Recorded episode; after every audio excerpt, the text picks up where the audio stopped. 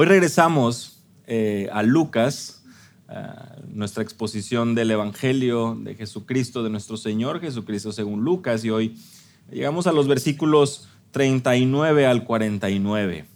Hoy nos aproximamos al final de este sermón que da nuestro Señor Jesucristo, muy parecido al Sermón del Monte, conocido también como el Sermón de la Planicie, eh, llano, eh, un sermón que sin duda ha venido a confrontar nuestros corazones conforme hemos ido avanzando, pero hoy, eh, al llegar a la, parte final, eh, no por eso menos importante, vamos a darnos cuenta de la importancia de poder ser examinados bajo principios bíblicos, bajo principios correctos.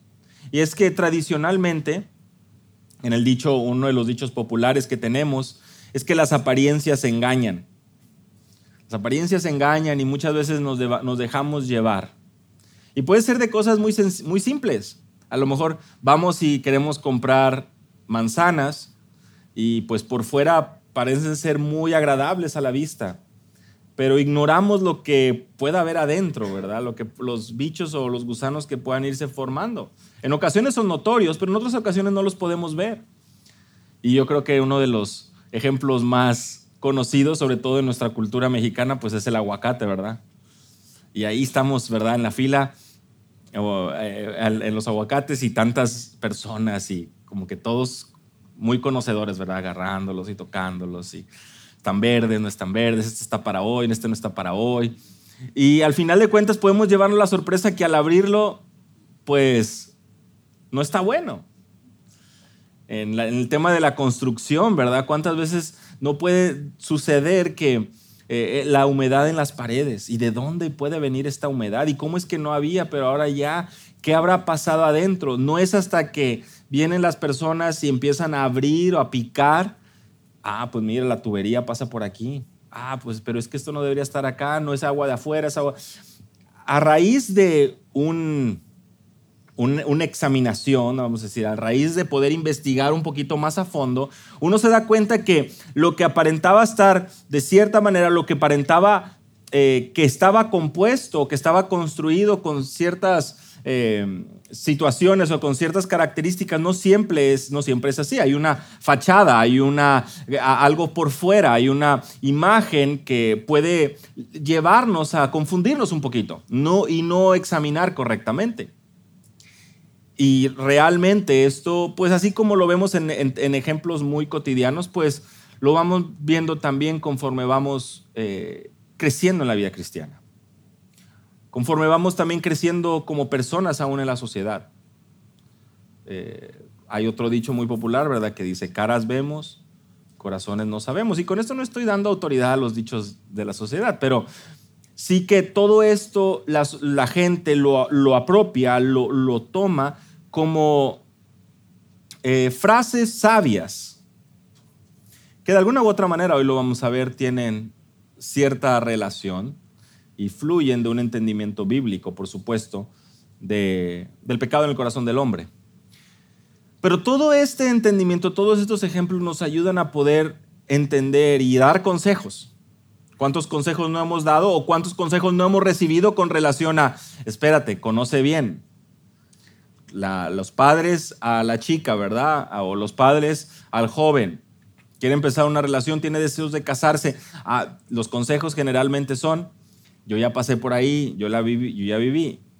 Pero también, si tenemos memoria, todos alguna vez estuvimos también ahí. ¿Y qué es lo que decíamos? Ay, pues este que va a saber, ¿verdad? Esos son otros tiempos. esta gente no sabe nada. Yo quiero vivir mi vida. Y, y, generalmente, pues eso es lo que, lo, que, lo que sucede en este tema. Dar consejos para que la persona, el chico o la chica pueda ir con calma, conocer, porque tarde o temprano aquello que está dentro de la otra persona va a salir a relucir. Y el momento de ser examinados no muchas veces pues nos anima el resultado.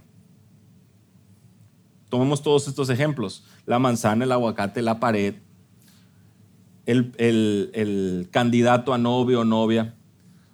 Conforme pasa el tiempo y se abre el aguacate, se abre la manzana, conoces a la persona, se pica la pared, no siempre el resultado es el que queremos. Tenemos los exámenes del médico, vamos a los análisis y la interpretación muchas veces no es la que esperábamos. Nosotros vemos ciertos números y vemos en los resultados, ah, todo está bien, todo está dentro. Llegamos al doctor y nos dice, sí, pero es que este y este y este otro indicador, o sea, la suma de todo, este es el problema. Tenemos algo que debemos atender. No muchas veces vemos con claridad, no muchas veces somos capaces de interpretar correctamente, aunque otras veces lo vemos a nuestros ojos, como el caso de una fruta podrida. En otras ocasiones tiene que ser un experto que viene a interpretar y viene a ayudar. La palabra de Dios, esa lumbrera a nuestro camino, esa lámpara a nuestros pies, esa espada de dos filos, esa verdad, porque sí hay una verdad, contrario a lo que el mundo piensa. No es tú tienes, yo tengo, todo, tenemos verdades, cada quien piensa lo que, bueno, cada quien puede pensar lo que quiere, eso no quita eh, la, la, presuposición que encontramos en la escritura o lo que encontramos de la escritura de que sí hay una verdad, de que hay un Dios, creador de todo. Y el hombre por su parte busca restringir con injusticia la verdad. En este pasaje y en esta sección, hermanos, de Lucas capítulo 6, versículos 39 al 49, vamos a encontrar tres áreas que necesitan ser examinadas. Si tu corazón y tu deseo es el de ser un discípulo de Jesús. Tres áreas que necesitan ser examinadas en la vida de todo aquel que se llame discípulo de Jesús. Son tres Cs. Y ya van a ver ahorita por qué usamos estos títulos, pero vamos a hablar acerca del camino, versículo 39 al 42 Vamos a hablar acerca del corazón, versículo 43 al 45, y de la casa, versículo 46 al 49. Tres áreas que necesitan ser examinadas en la vida de todo aquel que se llama o que busca ser un verdadero discípulo de Jesús. El camino, el corazón y la casa. Voy a dar lectura a Lucas capítulo 6, versículos 39 al 49. Ustedes pueden ahí seguir con su vista dice la palabra de nuestro Dios, y le decía una parábola, ¿acaso puede un ciego guiar a otro ciego? ¿No caerán ambos en el hoyo? El discípulo no es superior a su maestro, mas todo el que fuere perfeccionado será como su maestro. ¿Por qué miras la paja que está en el ojo de tu hermano y no echas de ver la viga que está en tu propio ojo? ¿O cómo puedes decir a tu hermano, hermano, déjame sacar la paja que está en tu ojo, no mirando tú la viga que está en el ojo tuyo? Hipócrita, Saca primero la viga de tu propio ojo y entonces verás bien para sacar la paja que está en el ojo de tu hermano.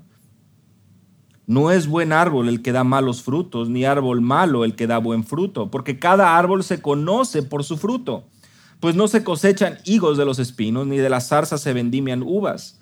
El hombre bueno del buen tesoro de su corazón saca lo bueno, y el hombre malo del mal tesoro de su corazón saca lo malo, porque de la abundancia del corazón habla la boca. ¿Por qué me llamáis Señor, Señor, y no hacéis lo que yo digo? Todo aquel que viene a mí y oye mis palabras y las hace, os indicaré a quién es semejante. Semejante es al hombre que al edificar una casa cavó y ahondó y puso el fundamento sobre la roca y cuando vino una inundación, el río dio con ímpetu contra aquella casa, pero no la pudo mover porque estaba fundada sobre la roca. Mas el que oyó y no hizo, semejante es al hombre que edificó su casa sobre tierra sin fundamento contra la cual el río dio con ímpetu y luego cayó, y fue grande la ruina de aquella casa.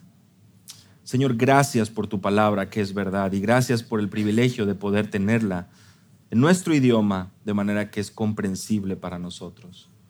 Pero aún así, Señor, rogamos que tu Espíritu sea quien nos ilumine y nos permita poder comprender a profundidad, de manera que nuestras vidas puedan obedecer y ser guiadas por tu verdad, por tu palabra. Concédeme, por favor, sabiduría y ser fiel en la exposición de tu palabra, que sea para tu gloria y todos, cada uno de los presentes, podamos ser edificados, confrontados, examinados, Señor. De manera que podamos ser vasos útiles, utensilios útiles, Señor, para tu gloria, en el nombre de Jesús. Amén. La primera área que vamos a examinar la primera área más bien que va a ser examinada, será el camino, el camino de cada persona, el andar y la manera de, por así decirlo, llevar nuestra vida. Prestemos atención ahí al partir del versículo 39. Les dijo una parábola. Y la verdad es que lo que viene a continuación es una serie de tres parábolas. Y las parábolas son ilustraciones para enseñar. Son eh, ilustraciones que ayudan para que pueda ser fácil de entender, para que puedan captar nuestra atención. Y en ocasiones estas parábolas, como es el caso que vamos a ver a continuación, suelen ser eh, un tanto exageradas. De manera que no solamente suenen un tanto cómicas, pero también este, llamen la atención. Y esto no es faltar al respeto eh, a, las parábolas de nuestro Señor Jesús, sino es el, el propósito y el uso de estas parábolas. No estoy diciendo que, que, todos, que va a ser algo muy chistoso y todos vamos a estar a carcajadas. Me refiero a que es una exageración muchas veces de una situación o es una, situación, o es una ilustración, una especie de metáfora que ayuda a que podamos comprender con claridad el punto que se nos está buscando enseñar. ¿Cómo comienza esta parábola? Con un par de preguntas. ¿Acaso puede un ciego guiar a otro ciego? ¿No caerán ambos en un hoyo? Un par de preguntas, un par de preguntas retóricas. Que por supuesto, la primera, ¿acaso puede un ciego guiar a otro ciego? ¿No caerán ambos en un hoyo? Un, un ciego no puede ser un buen guía. Y por otra parte, efectivamente, caerían en el mismo hoyo. A la luz de los evangelios y de las enseñanzas de Jesús, seguramente más de uno aquí identifica que Jesús se refiere a los fariseos como ciegos. En Mateo capítulo 15, y si tienen sus Biblias y pueden ir ahí a Mateo capítulo 15, encontramos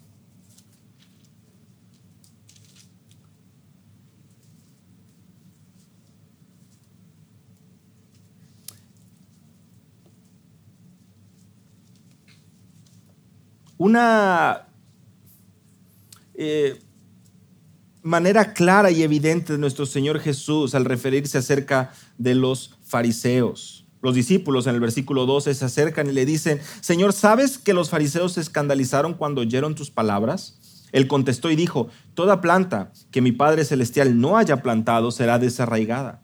Dejadlos, son ciegos guías de ciegos, y si un ciego guía a otro ciego, ambos caerán en el hoyo. Versículo 14 de Mateo capítulo 15. Por lo tanto, es evidente, es claro que en el contexto de las enseñanzas de nuestro Señor Jesús, los fariseos eran un claro ejemplo de los ciegos. ¿Por qué? Porque estos a su vez tenían otros que le seguían, otros que estaban atentos a sus enseñanzas. Y evidentemente, ¿qué, ¿cómo podrá guiar un ciego a otros ciegos? Pero hermanos, antes de irnos simplemente y decir, ah, sí, estos son los fariseos, vámonos a lo que sigue, ¿por qué no nos recordamos lo que el contexto de Lucas 6 nos ha venido diciendo? ¿Recuerdan? Lo tenemos frente a nosotros. Desde el versículo 20, cuando nuestro Señor Jesús vuelve la vista a sus discípulos, comienza con estas bienaventuranzas. Tenemos al menos tres de ellas y también tres de estos ayes.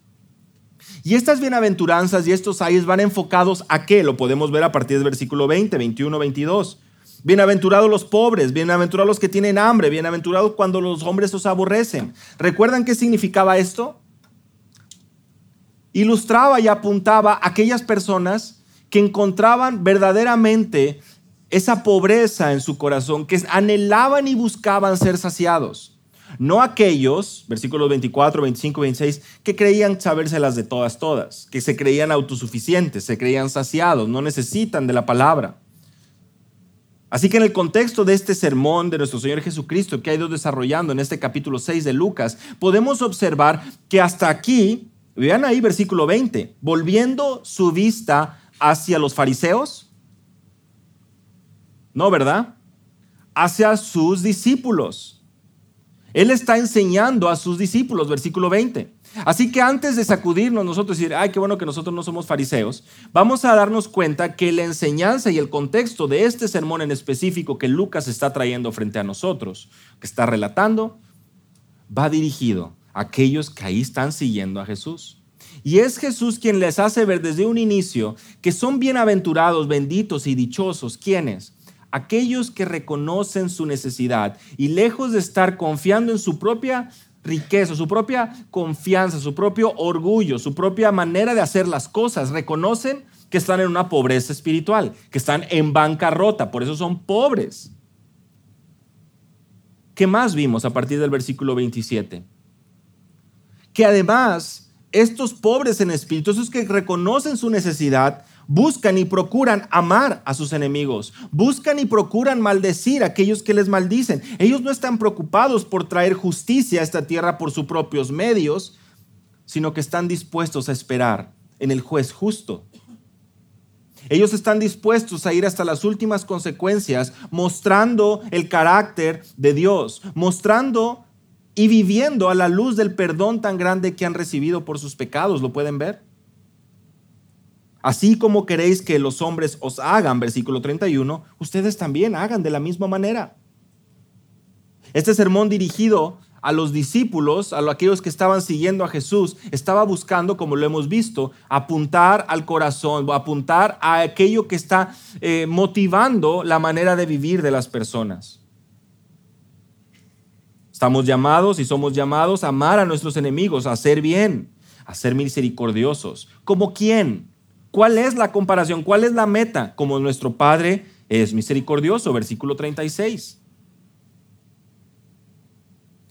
Y justo antes de llegar a estas palabras, versículo 37, no juzguéis y no seréis juzgados, no condenéis. Y si, recuerdan, el contexto y la, y la, enseñanza de nuestro Señor Jesucristo es clara. Tú no eres nadie para situarte en la posición de juez. Tú no estás aquí para estar determinando cuál es el castigo que merece tal o cual persona. Otra vez, recordemos que esto no significa no ayudar o confrontar el pecado de nuestro hermano. No, el ser juez implica que tú sientas o te sientas en la posición para poder saber qué es lo que merece cada quien, que usualmente lo hacemos. Sí, por haber hecho eso, ah, y algunas veces lo escuchamos de parte de algunos, no merece el perdón de Dios.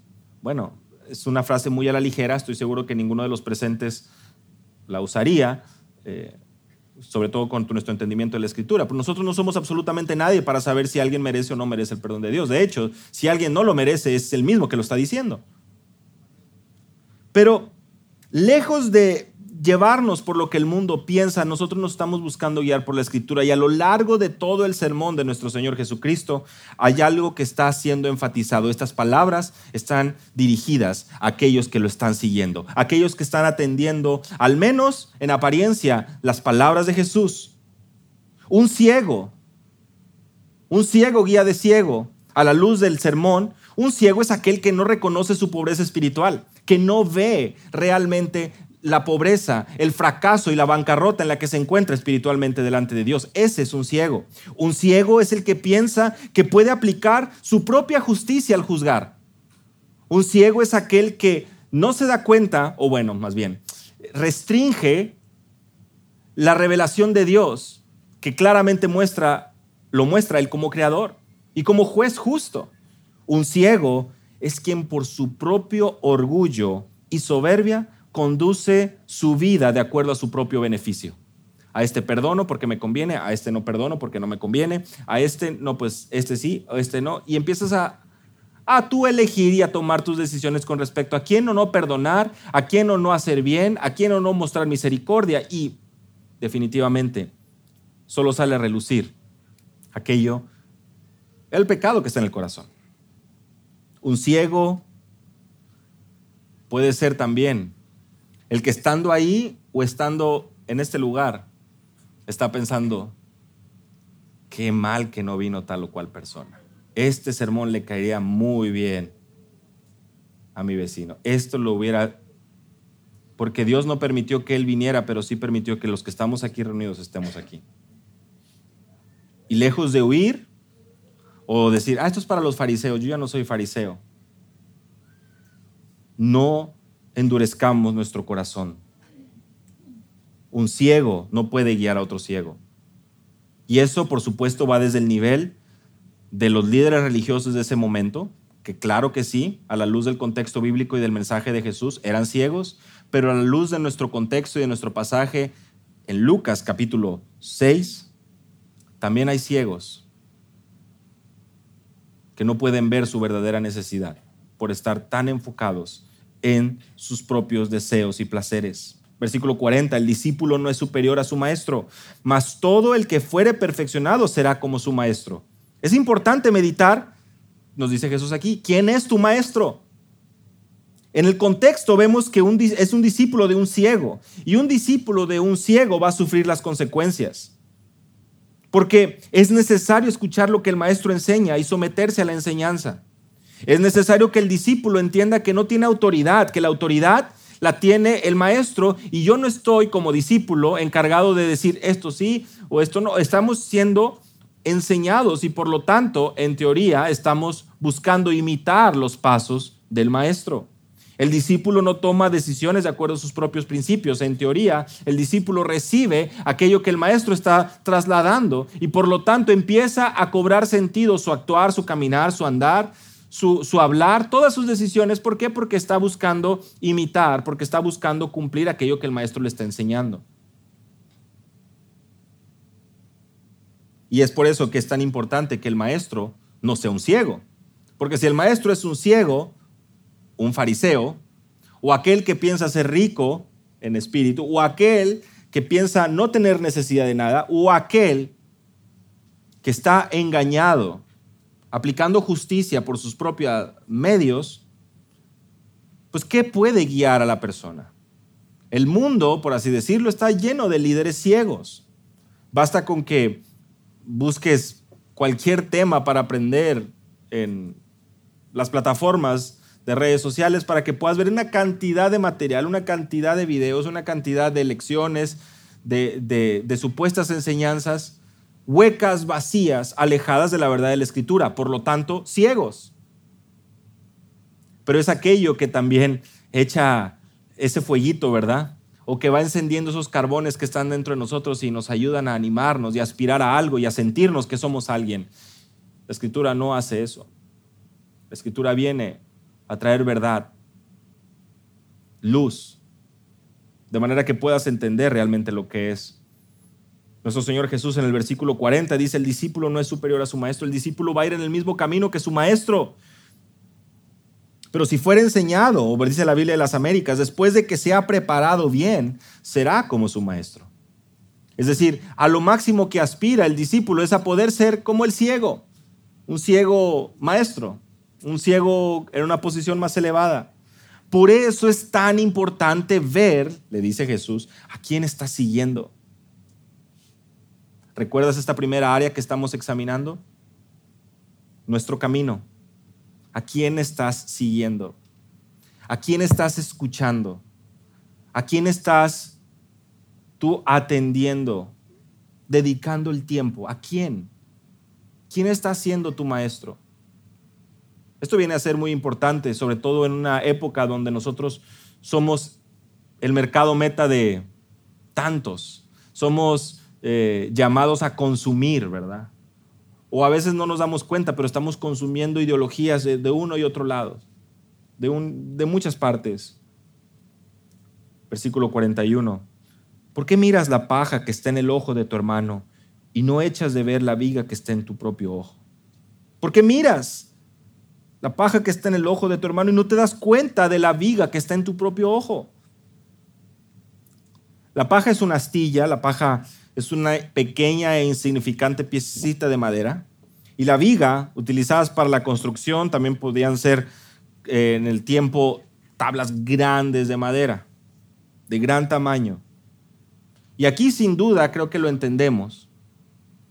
Y si no, bueno, basta imaginar a una persona con tremenda viga aquí, caminando. Por eso les decía yo que tiene ciertos tintes que nos ayudan a, decir, claro, pues ¿cómo, cómo va, a ser así? La persona con una gran viga en el ojo, pues ni siquiera se va a poder acercar a ver la paja que está en el prójimo, ¿verdad? Hay una viga que los está dividiendo. Está caminando, está andando por la vida y tiene esta, esta viga y está buscando los errores del prójimo. Está buscando aquello que puede notar a la distancia. Y lo más chistoso es que se trata de algo insignificante, algo que por supuesto no es capaz de apreciar en su totalidad. Esto implica aplicar todo el rigor de nuestra ley y esto es algo que sucede muy comúnmente en nuestra sociedad, porque lo aplicamos en base a nuestro propio entendimiento, porque nos sentimos superiores y eso nos gusta. Sentirnos superiores y por lo tanto en posición de juzgar algo que tal vez no mencionamos mucho, algo que tal vez no, no nos consta, pero lo tenemos presente. Hacemos este tipo de comentarios, llevamos este tipo de pensamientos a nuestro corazón y meditamos en ellos. Y la idea de esta ilustración es, bueno, ¿cómo vas a poder atender el problema de tu prójimo si no somos capaces de atender los nuestros? Es ridículo. Por eso es que es la imagen. Nos lleva a ver a pensar en esto. No se puede, no lo puedes hacer. Recuerda nuevamente, estamos en esta primera área a ser examinada. Examinemos nuestro propio camino primero.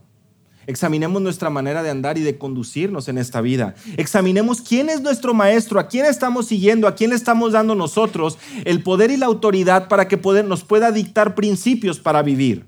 ¿Es un ciego? Porque si es un ciego, nos está guiando al mismo pozo. Porque de igual manera nosotros estamos en esa ceguera. ¿A quién le estamos dedicando tiempo? ¿Qué consejo estamos escuchando? ¿A quién nos estamos acercando? Y de esa misma manera, ¿qué tanto es que nosotros estamos preocupados por sentirnos en esa posición de, porque a veces sucede también, yo me puedo acercar al fuego porque soy o me creo suficientemente maduro, pero pues no me voy a quemar. Y porque estoy tan cerca y porque me siento en esa posición de madurez, puedo empezar a juzgar y a ver las pajas en los demás. Versículo 42. ¿Cómo puedes decir a tu hermano, hermano, déjame sacar la paja que está en tu ojo, no mirando tú la viga que está en el ojo tuyo?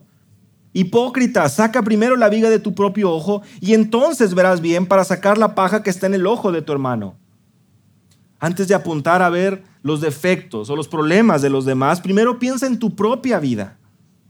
Y eso es básicamente lo que nos está llamando a hacer en este sermón nuestro Señor Jesús, a su audiencia en el momento. Piensen primero en, en, lo que están haciendo, en lo que están practicando, en lo que están viviendo, a quién están siguiendo. Hipócrita, la palabra hipócrita quiere decir un actor, un simulador. Y es eso, básicamente alguien que genuinamente no es e, e, esa persona. Y, muchas veces nosotros lo vemos, ¿verdad? En obras de teatro, en, cine, eh, películas, vemos estos actores que están jugando a este papel. A veces lo hacen tan bien que pensamos en, ocasiones que así, así andan por toda la vida, ¿verdad? Es que eh, en la vida real son así. Y a veces es completamente diferente la historia. Primero debes de ver tu propia necesidad, debes de recibir el entrenamiento necesario, debes ser capaz de examinar tu propio corazón. Es tu vida como la de Cristo, estás siguiendo a Cristo, estás siguiendo a un líder, a un maestro que no es un ciego. Tienes trabajo por hacer, lo primero es sacar la viga de tu propio ojo. Y para poder sacar la viga de tu propio ojo tienes que ser intencional en hacerlo. No va a desaparecer, sácala. Y entonces verás bien para sacar la paja que está en el ojo de tu hermano. La viga no te está dejando ver bien. Y antes de pretender o buscar ayudar es necesario que uno reciba esa ayuda. Y esa ayuda para poder ser examinados en nuestra manera de caminar y en nuestra manera de andar viene solamente a través de la palabra. Y hemos sido examinados a lo largo del contexto. ¿Estamos viviendo pensando en que somos ricos o estamos viviendo en una pobreza espiritual donde estamos necesitados cada día de la palabra? Porque de la misma manera con la que nuestra lista de propósitos tal vez se ha llenado con comer bien, ir al gimnasio y hacer tal o cual cosa, ¿se está llenando nuestra lista de propósitos por ser alimentados por la palabra?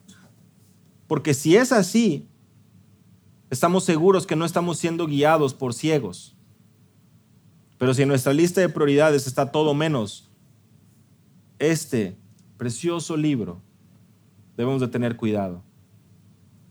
Y vamos a ser llevados precisamente por esta manera de regir nuestra vida, juzgando, creyéndonos superiores, pensando que somos alguien, alejados de un entendimiento de nuestra pobreza espiritual y más bien situados en nuestro propio trono que nosotros mismos nos hemos edificado, buscando que la gente nos complazca y viendo a todos desde esta supuesta altura, por debajo del hombro, viviendo las consecuencias de sus acciones, decimos nosotros. Qué engañados estamos si vivimos así.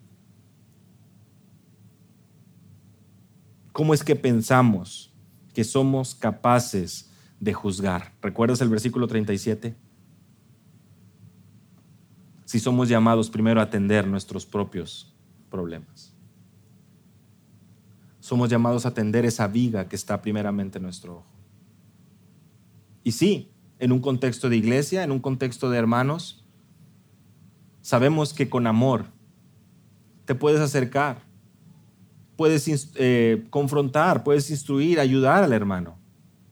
Y sabemos si genuinamente hay un corazón y un deseo por ser más como Cristo, se entenderá. Pero es precisamente este tipo de situaciones las que ayudan y permiten ver en la respuesta del hermano o la hermana lo que hay en su corazón, que es precisamente nuestro siguiente, nuestra siguiente área a examinar. Versículo 43, ya vimos el camino y cómo éste debe ser examinado, cómo es que debemos ir buscando ser guiados, ser enseñados por la palabra y no por ciegos no juzgando, sino atendiendo nuestra propia necesidad, nuestro propio corazón. Ahora vemos precisamente el corazón. No es buen árbol el que da malos frutos, ni árbol malo el que da buen fruto. Malos frutos no se trata podrido necesariamente, sino también puede ser de baja calidad o algo que no está bueno. Y esto es importante. Y es que en muchas ocasiones yo he escuchado este pasaje y pasajes paralelos, enseñanzas paralelas de nuestro Señor Jesús, que, que, nos, que, nos llevan a, a, pensar eh, interpretaciones y personas comentan, bueno, mira, esta persona es buena, mira cómo le da dinero a los pobres, o mira cómo asiste o, visita a sus familiares, cómo escucha al huérfano, cómo escucha a la viuda, cómo está ahí cercano. ¿Ves cómo, pues la Biblia dice, ¿verdad? Un, mal árbol no va a dar eh, buenos frutos, y pues mira, ya está dando muy buenos frutos. Bueno, aquí hay algo muy importante a evaluar, y es primeramente que nosotros no somos quien para juzgar eh, los frutos, es Dios. Eh, no nos está buscando complacer a nosotros. No son frutos y no son árboles, porque también la espada está afilada, el hacha está afilada para cortar todo aquel que no da fruto. Pero ¿por quién? ¿Por nosotros? No, por Dios. Es decir, no están estos frutos buscando ser muy bonitos a nuestra vista, sino delante de Dios. Por lo tanto, no somos nosotros quien para empezar a decir, no, es que él sí tiene, es un buen árbol porque sí da buenos frutos. Mira, si no, no podría, no ha hecho nada malo. Y empezamos a, mencionar todos estos pecados graves, ¿verdad? Matar y etcétera, etcétera. Y no, y no se trata de eso. Y lo vamos a ver en el contexto. Lo que nos habla desde este inicio de esta parábola es, tenemos que tener claro que es el buen árbol, el que puede dar esos buenos frutos, y es un mal árbol el que da esos malos frutos.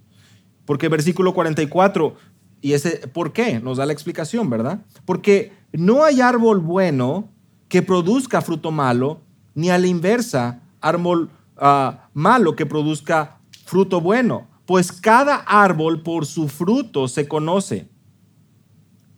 Porque los hombres no, recogen, perdón, higos de los espinos, ni vendimian uvas de una zarza. Y aquí está el contraste, aquí está la explicación. La naturaleza del árbol se conoce por su fruto. En otras palabras, nunca va a producir algo, un árbol, de lo cual simplemente no, no es. Si es, de, si es de manzanas, pues no va a estar dando uvas, ¿verdad? Si no, va a estar dando higos, no vamos a estar encontrando otro tipo de frutos. Tenemos claramente la diferencia. Tenemos un, tipo de árbol y da frutos conforme a su naturaleza, lo que es. Trasladándolo a un entendimiento, por supuesto, en nuestra vida espiritual, Efesios 2 nos habla que por naturaleza éramos hijos de ira. Y por lo tanto, una persona muerta espiritualmente en su condición de, muerte, de bancarrota espiritual y ciego, pues va a tener un problema porque sus frutos pues, nunca van a poder ser de algo agradable delante de Dios. Y yo creo que hasta aquí a lo mejor algunos de nosotros podríamos preguntarnos, bueno, ya evaluamos nuestro camino, ahora estamos evaluando nuestro, nuestro corazón, ¿qué relación hay con respecto al fruto y el corazón? Y es precisamente lo que Jesús nos viene a responder. ¿Qué fruto estoy produciendo en mi vida? ¿Qué ven otros de mi vida? ¿Cómo sé qué tipo de fruto estoy dando? Versículo 45. El hombre bueno del buen tesoro de su corazón saca lo bueno, y el hombre malo del mal tesoro de su corazón saca lo malo, porque de la abundancia del corazón habla la boca. Y ahora sí nos hemos metido en un terreno mucho más delicado, ¿verdad? Mucho más eh, fuerte. Es como que estamos en la cita médica y abrió el expediente el doctor y empieza a enumerar y nosotros empezamos a decir, no me va a gustar lo que viene. En la lectura bíblica leíamos Santiago, ¿recuerdan? La prueba para ver si realmente eres un discípulo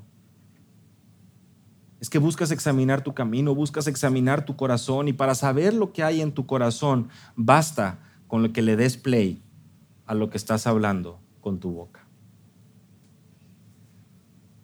Basta con que regreses el cassette del día en la noche y empieces a recordar que en ese momento de enojo en el trabajo, que en ese momento de rebeldía de tus hijos, que en ese momento que se quemó el arroz, ese momento que no salieron las cosas como querías, que estabas en el tráfico, en ese momento que suceden todas estas cosas, ¿qué fue lo que salió de mi boca? En ese momento que perdí la paciencia, en ese momento que me hicieron esto, que se atravesó ese carro, que me quitó mi lugar en el estacionamiento y todas esas cosas de la vida práctica o de la vida diaria. Cuando sucedió esta enfermedad, cuando llegó la muerte repentina de un ser querido, ¿qué es lo que mi boca decía? ¿Qué es lo que salía de mi boca? Es necesario que un discípulo vea que el cambio no es de afuera, viene desde adentro, viene de lo profundo del corazón. Salmo capítulo 37, versículo 30 y 31, nos dice, la boca del justo habla sabiduría. Salmo 37, versículo 30 y 31. Y su lengua habla rectitud, porque la ley de Dios está en su corazón, no vacilan sus pasos. Sus pies no resbalan, porque la ley de Dios está en su corazón porque la boca del justo busca hablar sabiduría, porque su lengua busca hablar rectitud, pues la ley de Dios está en su corazón. En Marcos capítulo 7, nuestro Señor Jesús también nos habla y nos dice, porque de adentro, del corazón de los hombres salen los malos pensamientos, las fornicaciones, Marcos 7, 21, los robos, los homicidios, los adulterios, las avaricias, las maldades, engaños, sensualidad, envidia, calumnia, orgullo e insensatez. Todas estas maldades de adentro salen y contaminan al hombre. Ahí está lo que contamina al hombre. Ahí está aquello que viene a, en un momento ser reflejado con nuestra boca. Y es ahí donde también nos encontramos con estos detalles del mundo, ¿verdad? Y su manera de querer ilustrarnos y llevar y, por ejemplo, criar a nuestros hijos. No, no tienes que cuidarlos, el ambiente donde están. Y bueno, por supuesto, las malas conversaciones corrompen las buenas costumbres. Tenemos principios que sí nos hablan acerca de eso. Pero el mayor problema, perdón, el mayor problema de nuestros hijos está en su propio corazón. De la misma manera que nuestro mayor problema está en nuestro mismo corazón. Porque de ahí es que salen todos estos pecados. Y finalmente nuestra boca es un reflejo de lo que hay ahí. Y claramente lo podemos ver en los pequeños. Recoge tu cuarto. No, ¿qué es lo que hay en su corazón? Rebeldía. Limpia la mesa. Vamos, vete a bañar. Sí, no. Y rápidamente responden, bueno, eso es en la etapa de pequeños. Ahora ya vamos creciendo, ¿verdad? ¿Cómo respondes tú a aquello que no es de tu agrado? ¿Cómo respondes tú en el trabajo donde te encuentras ante las órdenes o los principios o aquello que te instruye el jefe? ¿Cómo respondes tú ante la evidencia de corrupción frente a ti? Malos manejos, mentiras. ¿Eres tú parte de ellas? Peor aún, vienen a ti precisamente porque tú eres el bueno para alejar al cliente, para echar mentiras. ¿Qué es lo que hay en tu corazón? ¿A quién buscas agradar? Y es lo que leíamos en Santiago. ¿Acaso una fuente puede echar por la misma abertura agua dulce y agua amarga? No puede ser así. ¿La higuera puede producir aceitunas o la vid higos? No. Hay algo que debe ser atendido y examinado y eso es nuestro corazón. Y me parece que hay muchísimo acerca de la importancia de poder meditar en esto. Estos fariseos, escribas, autoridades religiosas en Mateo capítulo 23, desde el versículo 13 en delante, una y otra vez nuestro Señor Jesús les dice, ay de vosotros, ay de vosotros escribas, ay de vosotros ciegos, ay también de vosotros, porque por fuera parecéis justos a los hombres, pero por dentro estáis llenos de hipocresía e, y de iniquidad. ¿Y sabes qué es lo más interesante? que tal vez nosotros leemos esto, y creo que ya lo he comentado alguna vez, nosotros leemos esto y claramente vamos leyendo los evangelios y empezamos a leer fariseo y ya sabemos que es alguien malo. Como ya estamos tan acostumbrados, empezamos a leer y ya sabemos que son los malos de la película, pero sabes que la gente en aquel momento los veía como aquellos cercanos a Dios. O sea, recibir el favor de los fariseos, estar cercano a los fariseos, era estar cercano a, la creencia religiosa, para ellos a Dios. En aquel momento no era como nosotros, que rápido vemos al fariseo y sabemos, ya sabemos el final de la película, sabemos que están mal. Para aquel momento, la gente que estaba ahí no sabía realmente lo que había en el corazón de los fariseos. Al contrario, eran las autoridades religiosas de ese momento. Y cuando llega nuestro Señor Jesús y habla, habla tan duro contra su actitud, su religiosidad, pues esto viene a chocar, por supuesto, con aquello que la gente y la sociedad pensaba. Eran personas respetadas por la gente. Y Jesús viene y les dice, ustedes están llenos de hipocresías y de iniquidad.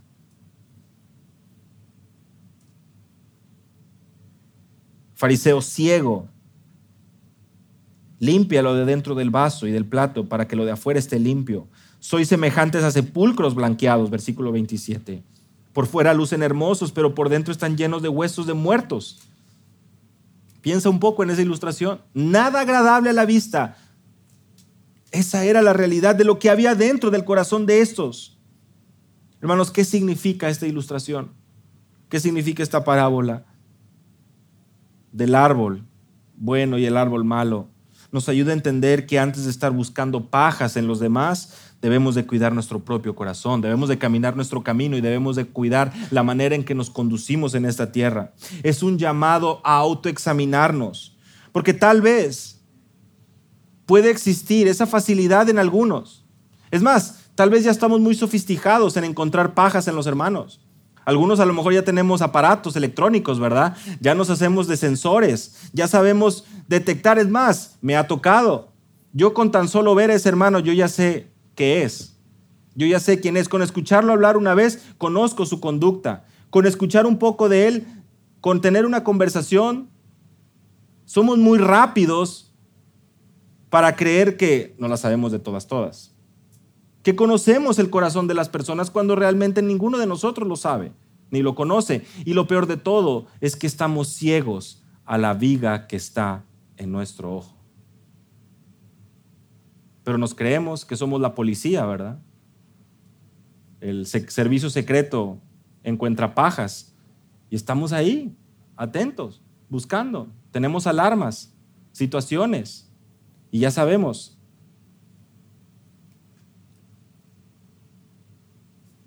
Y no somos capaces de poder sentarnos a escuchar nuestras conversaciones en el día.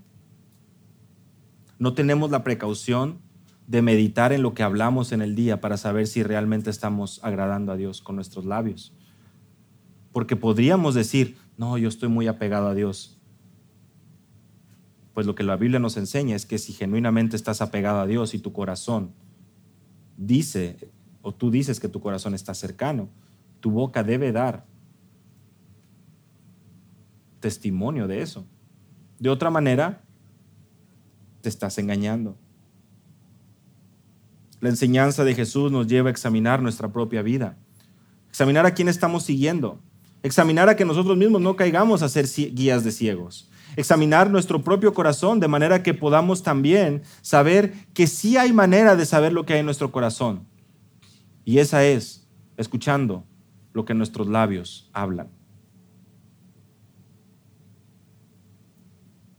Que sí, cuando es momento corregimos, pero lo hacemos en amor. Que sí, cuando es necesario hablar fuerte lo hacemos, pero lo hacemos en amor, no buscando ofender a nadie.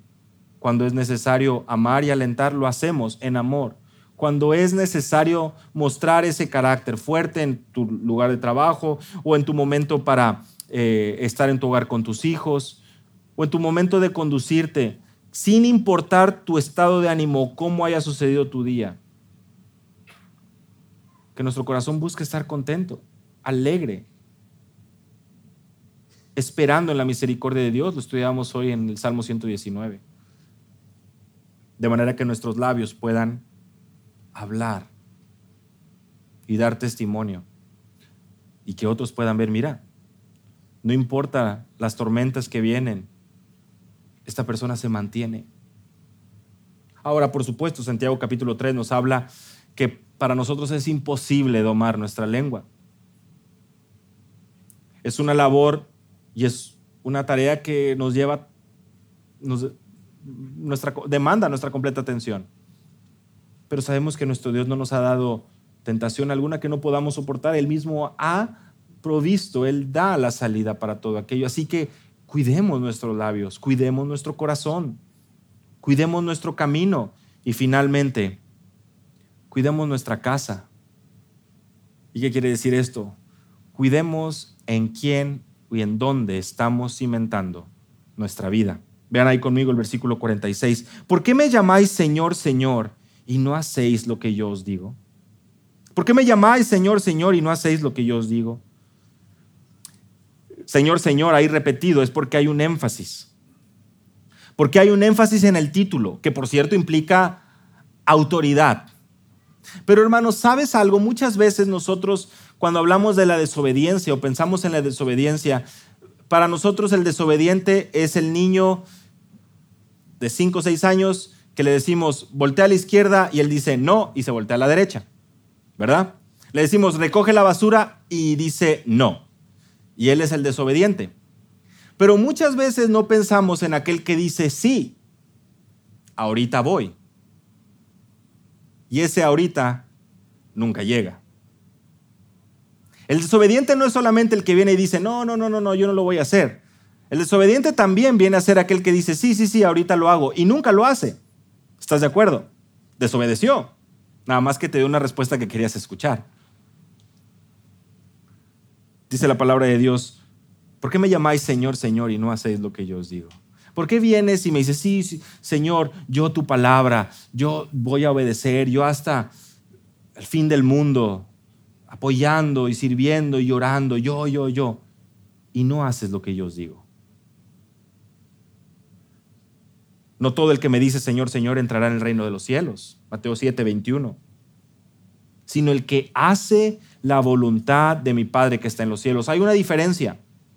Puedes venir tú y decir Señor, Señor, puedes decir sí, sí, sí, lo haré, y no lo haces. Y eso es desobediencia. a pesar del respeto que puedas mencionar, a pesar de lo bonito que se pueda ver por fuera tu palabra, en el fondo no estás buscando obedecer. Jesús dijo en Lucas capítulo 8, versículo 21, mi Padre y mis hermanos son los que oyen la palabra de Dios y la hacen. Santiago 1, 22, ser hacedores de la palabra y no tan solo oidores, engañándoos a vosotros mismos. Santiago 1, 22. No se trata solamente de escuchar, se trata, se trata de actuar. No se trata solamente de decir sí, sí, sí y no hacer, sino de decir y hacer de escuchar y obedecer. El que tiene mis mandamientos y los guarda, dice nuestro Señor Jesús en Juan capítulo 14, 21. El que tiene mis mandamientos y los guarda, ese es el que me ama. Si me amáis, guardad mis mandamientos. Y esto es importante, porque sus mandamientos, sus estatutos, su ley, sus testimonios, es lo que viene a ser el sustento y precisamente la roca en la cual nosotros vamos construyendo nuestra vida, o vamos construyendo nuestra casa, o vamos siendo dotados de la fuerza para poder edificar nuestra vida. Y la ilustración es muy clara. Un hacedor de la palabra es aquel que la guarda y la obedece. Versículo 47. Todo aquel que viene a mí y oye mis palabras y las hace, os indicaré semejante a quien es. Extraordinario maestro nuestro Señor Jesús, ¿verdad? Dice, mira, bueno, te voy a explicar con esto quién es el que viene, oye y hace. Fíjate que son tres acciones del discípulo. Viene a mí, oye y las hace. Y a continuación viene la ilustración. Es semejante a un hombre que al edificar una casa, cavó y ahondó y puso el fundamento sobre la roca y cuando vino una inundación el río dio con ímpetu contra aquella casa, pero no la pudo mover porque estaba fundada sobre la roca. No tenemos que empezar a encontrar eh, todas las aplicaciones. Vamos a basarnos simplemente en la ilustración y lo que esto implica. Escuchas la palabra, vienes a la palabra, haces la palabra. Bueno, imagina esta casa que fue fundada, que fue llevada, edificada sobre la roca. Y ve nada más ahí la ilustración también, bueno, las acciones del hombre. Edifica, cava y ahondó y puso el fundamento. Se preocupó por poner un fundamento. Vino el río con ímpetu y no la pudo mover porque el fundamento estaba sobre la roca. Creo que sabes a lo que se refiere y sabes lo que está buscando ejemplificar. Versículo 49. Mas el que oyó y no hizo, semejante es al hombre que edificó su casa sobre tierra, sin fundamento contra la cual el río dio con ímpetu y luego cayó y fue grande la ruina de aquella casa. No fue obediente. Oyó, pero no hizo. Edificó, también edificó. ¿Te das cuenta? Edificó su casa. Dedicó tiempo, trabajó, pero sin fundamento. Y su ruina fue grande.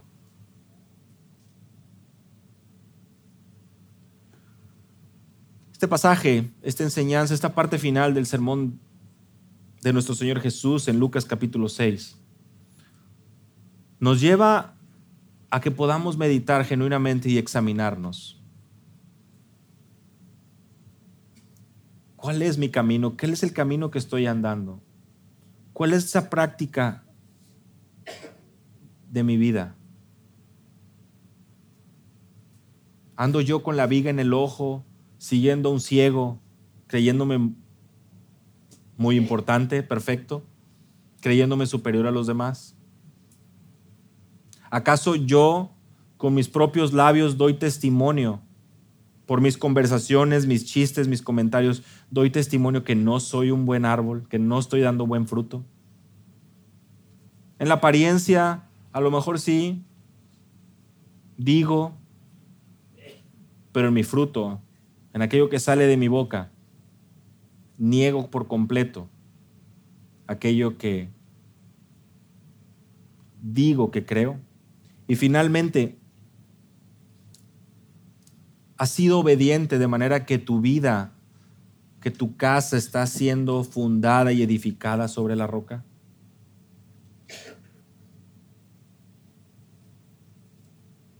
Estamos siendo suficientemente sabios atentos, humildes, para darnos cuenta la realidad en la que vivimos, de nuestro camino, de nuestro corazón y de nuestra casa. ¿Qué es lo que estamos buscando? ¿Cuál es el mérito? ¿Cuál es el logro? ¿Cuál es, ¿Qué es lo que nosotros lo que anhelamos tener? ¿Qué es aquello que, tiene el mayor, eh, la mayor prioridad en nuestra vida? ¿No serán ciegos los que me gusta escuchar? ¿No será mi propio corazón orgulloso al que me gusta estar alimentando con pensamientos necios?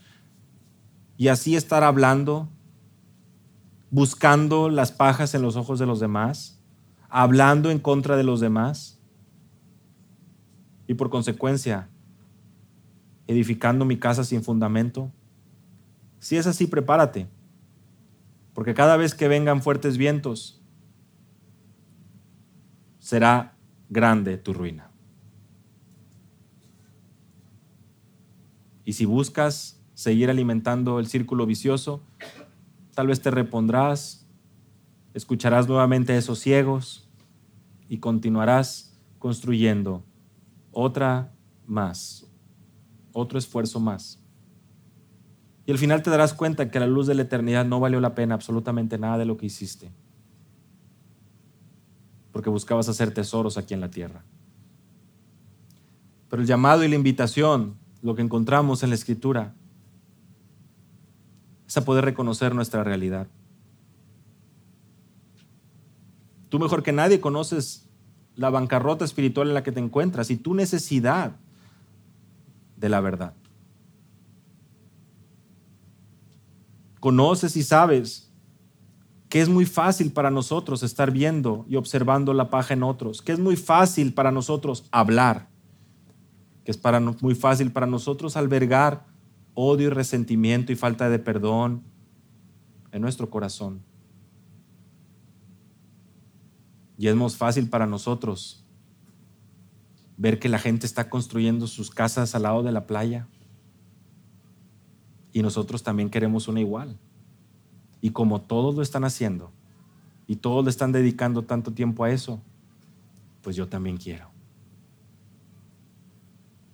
Y te esfuerzas y te esmeras para al final darte cuenta que estabas sobre la arena.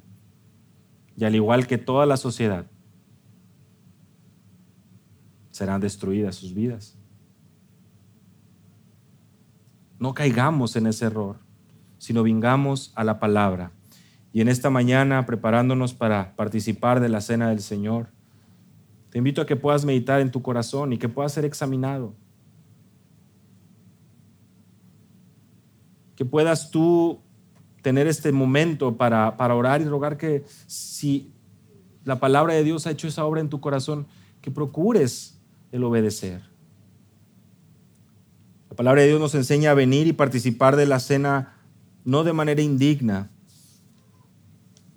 Y por supuesto, si es de las primeras veces que nos acompañas, seguramente esto no tiene ningún significado para ti, para nosotros como iglesia, como creyentes, implica obediencia a nuestro Señor Jesús y lo recordamos en obediencia recordando el precio por nuestros pecados y la obra redentora de salvación por su pueblo. Nuestros hermanos van a estar pasando y colocándose en sus lugares y yo les pido que por favor podamos inclinar el rostro donde estamos podamos tener un momento para orar, para meditar nuestras vidas y rogar al Señor que Él sea quien mediante su palabra nos ayude a entender y ver aquello en lo que nuestro corazón, que nuestra vida no está, no está bien.